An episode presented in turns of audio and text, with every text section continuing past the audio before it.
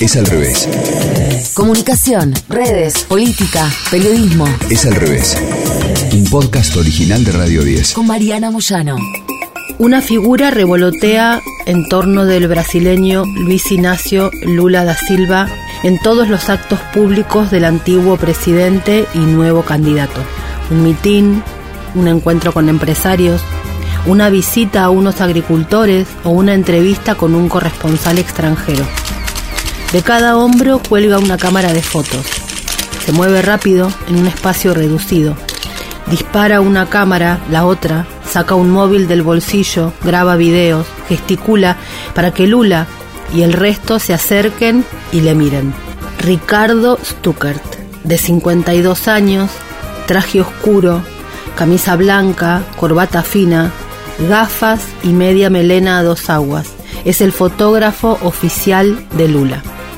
Dice el país en un perfil a una persona fundamental en la campaña de Lula para ver si llega a ser nuevamente presidente de Brasil.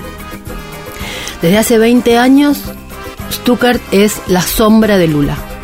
Y desde aquel primero de enero de 2003 es la persona que delinea, moldea la imagen pública del ex y futuro presidente de Brasil. Obama tiene a Pete Sousa, Lula a Ricardo Stuckert. Las fotos de Stuckert tienen siempre el equilibrio perfecto entre fotoperiodismo y arte. Y un elemento más, que en un punto se adelantó al futuro, porque cuando disparaba para aquellas imágenes iniciales, no existían las redes sociales. Hizo fotos con capacidad de viralización cuando aún no se buscaba ese efecto. Las fotos que se viralizan tienen que poder contar una historia en una sola imagen muy rápido, llamar la atención para que en el escroleo de la red social uno se detenga. Y sus imágenes lo logran. Hay una en especial, un nene negro que está acariciándole la mejilla izquierda a Lula y parece este nene estar dándole calma a Lula y no al revés. Tanta importancia se le dan a las imágenes en Internet en esta campaña 2022 que esa foto de hace 20 años fue recreada con un Lula más grande y un nene ya joven adulto. Antes y después.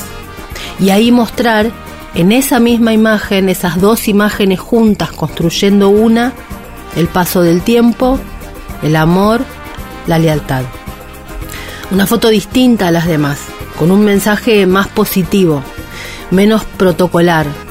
Es lo que este fotógrafo construyó en esta campaña de Lula. Me suelen preguntar, ¿tú haces fotografía o ideología? Dice Stucker. Siempre pienso que hago fotografía, pero que mis ideas están ahí, mi visión del mundo está ahí. Las fotos deben hablar por sí solas.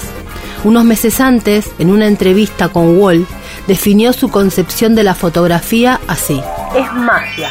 Muestra un mundo que la gente no conoce, que revela sentimientos, que trae historias. Tanto Lula como Bolsonaro mantienen con los grandes medios brasileños relaciones tirantes, complicadas. Y el hecho de que Brasil sea un país tan grande, con tanta cantidad de dirigentes políticos y de periodistas disputando la conversación en el terreno público, hacen que las imágenes adquieran mayor poder. Stucker además trabaja no solo sus imágenes, sino los archivos que hace combinar con imágenes actuales. El poder de las imágenes en la comunicación política, de hecho, es el título que este fotógrafo está dando. Lula volvió a la primera línea de la política a la salida de la cárcel vía Zoom. Algo complicado para quien hizo toda su carrera política en el cuerpo a cuerpo. Daba entrevistas, estuvo en retransmisiones en directo desde su casa. De hecho, Stuckert convirtió la cocina en un set de televisión.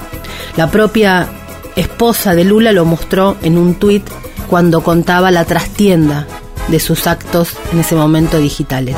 Es al revés. Lula es un ejemplo del cambio de paradigma para los políticos progresistas de América Latina en este siglo. Mientras en Argentina siguen obsesionados con un territorio, el mediático, que cada vez le habla a menos gente, la campaña de Lula entendió, se dejó memear, se desprotocolizó, se dejó grabar comiendo, parado, atónito, viendo una novela en televisión. Uno más.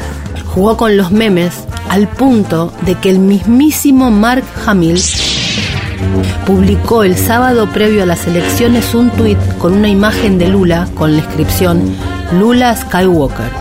Que la fuerza esté contigo. No es fácil pelearle a las derechas en el terreno de la comunicación.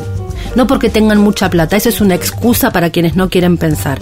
No es fácil por lo hermanadas y cómodas que estas derechas nadan las aguas de la época.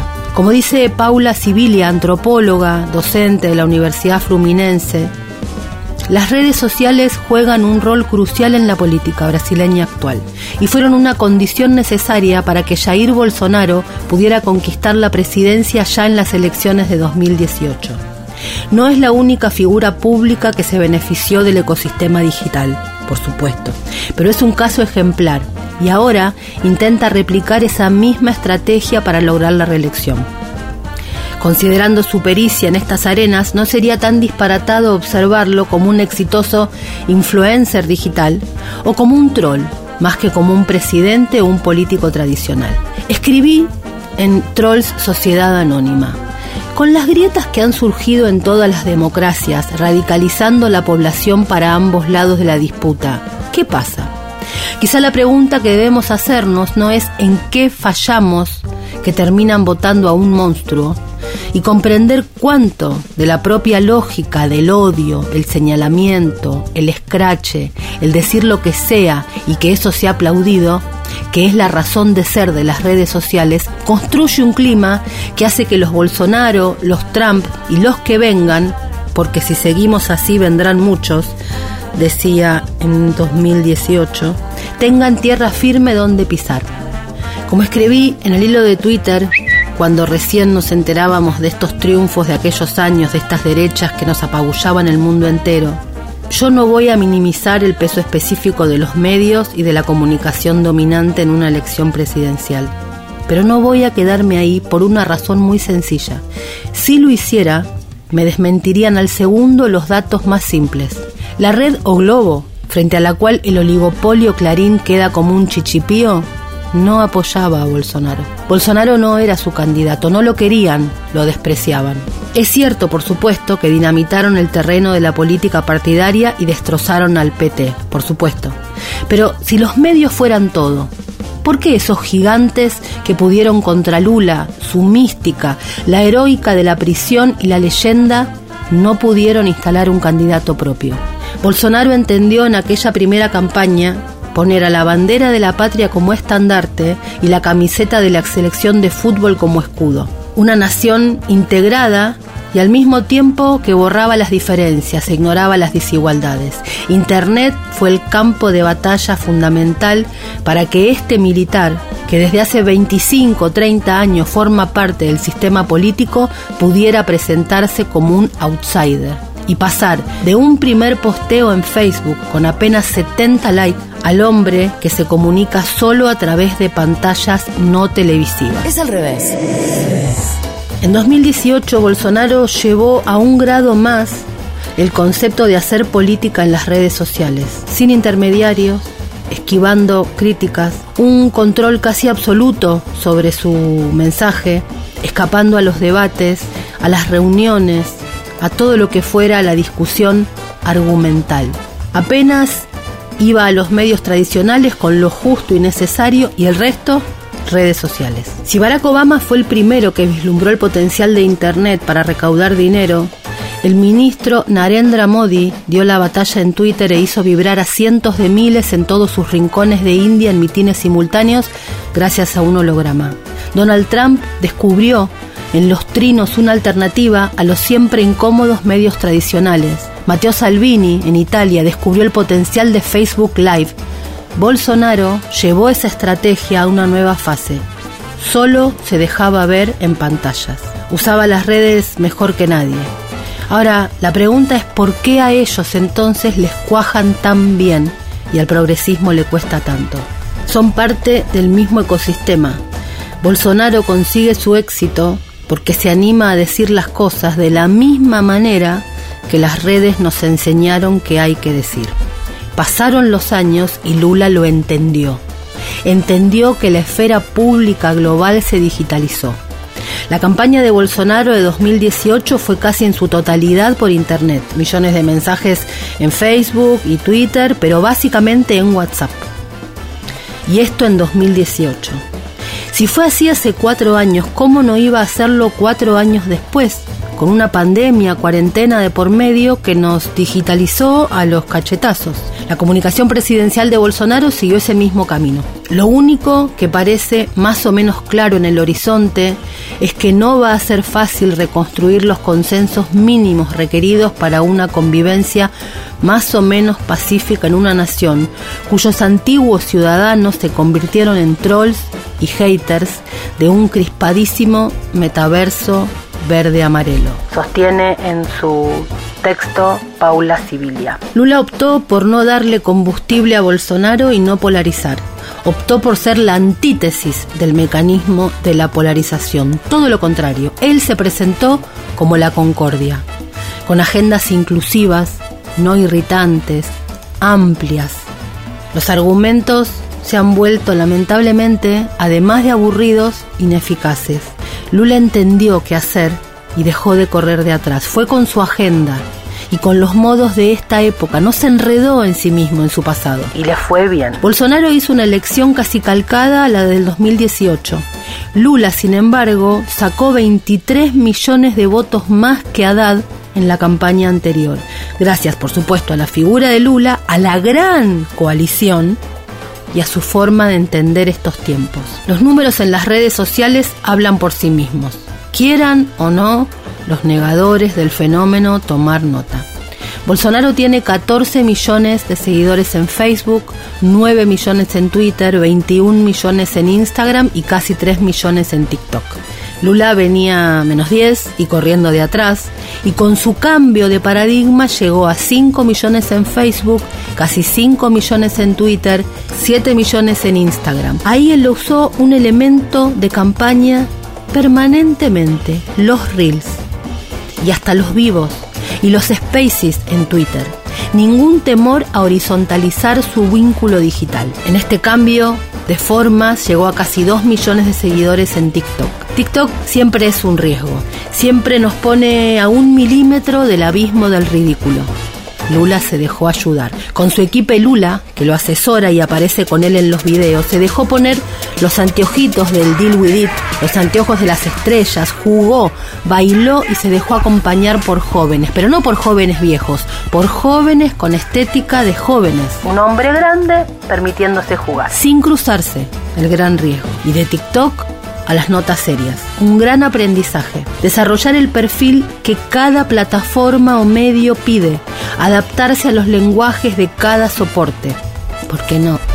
No siempre podemos ser nosotros mismos, sino a veces una faceta de nosotros y la que coincida con el soporte. Sí, manda el soporte porque es más poderoso que nosotros. Es al revés. Dice Jordi Sarrión Carbonell, es fundamental entender el papel que tiene la música a la hora de configurar los imaginarios populares. En este sentido, antes de su boda con Lula, su esposa, Yanja, le regaló al candidato una versión de su jingle de campaña más famoso, Lula La.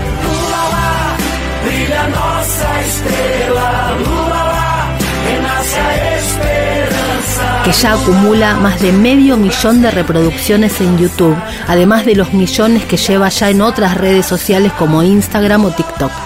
Esta versión, donde participan artistas de todos los géneros musicales de Brasil y que es un canto a la esperanza, sirve al candidato para ligar su proyecto político a sus orígenes y venderlo como una continuación mejorada de sus primeros años de gestión. Tiene razón Jordi y agrego, la música no es épica, es alegre. La música aparece sencillamente como música. Ediño Silva es alcalde de Araraquara, un municipio del interior de San Pablo. fue ministro de comunicación de Dilma Rousseff y dice que Lula es un gran comunicador y la tarea suya, la de Silva, es ordenar. Pero la verdad es que se topó con un desafío más que complicado, como es regular la espontaneidad y la verborragia del expresidente, para que eso no lo haga perder votos, dice la política online que lo entrevistó. Cuenta Silva que ellos tienen un equipo de comunicación muy fuerte y muy competente, gente idónea, con experiencia y profesionales.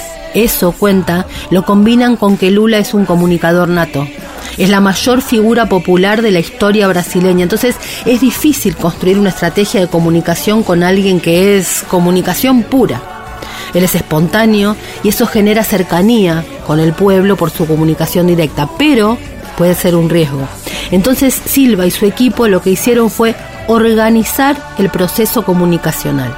Pensaron estrategias para cada momento y diseñaron un gran plan de acción en redes sociales. Algo complejo, dice, porque el bolsonarismo es un fenómeno inspirado, puede ser en cierta clase de fascismo, pero sobre todo es un fenómeno digital.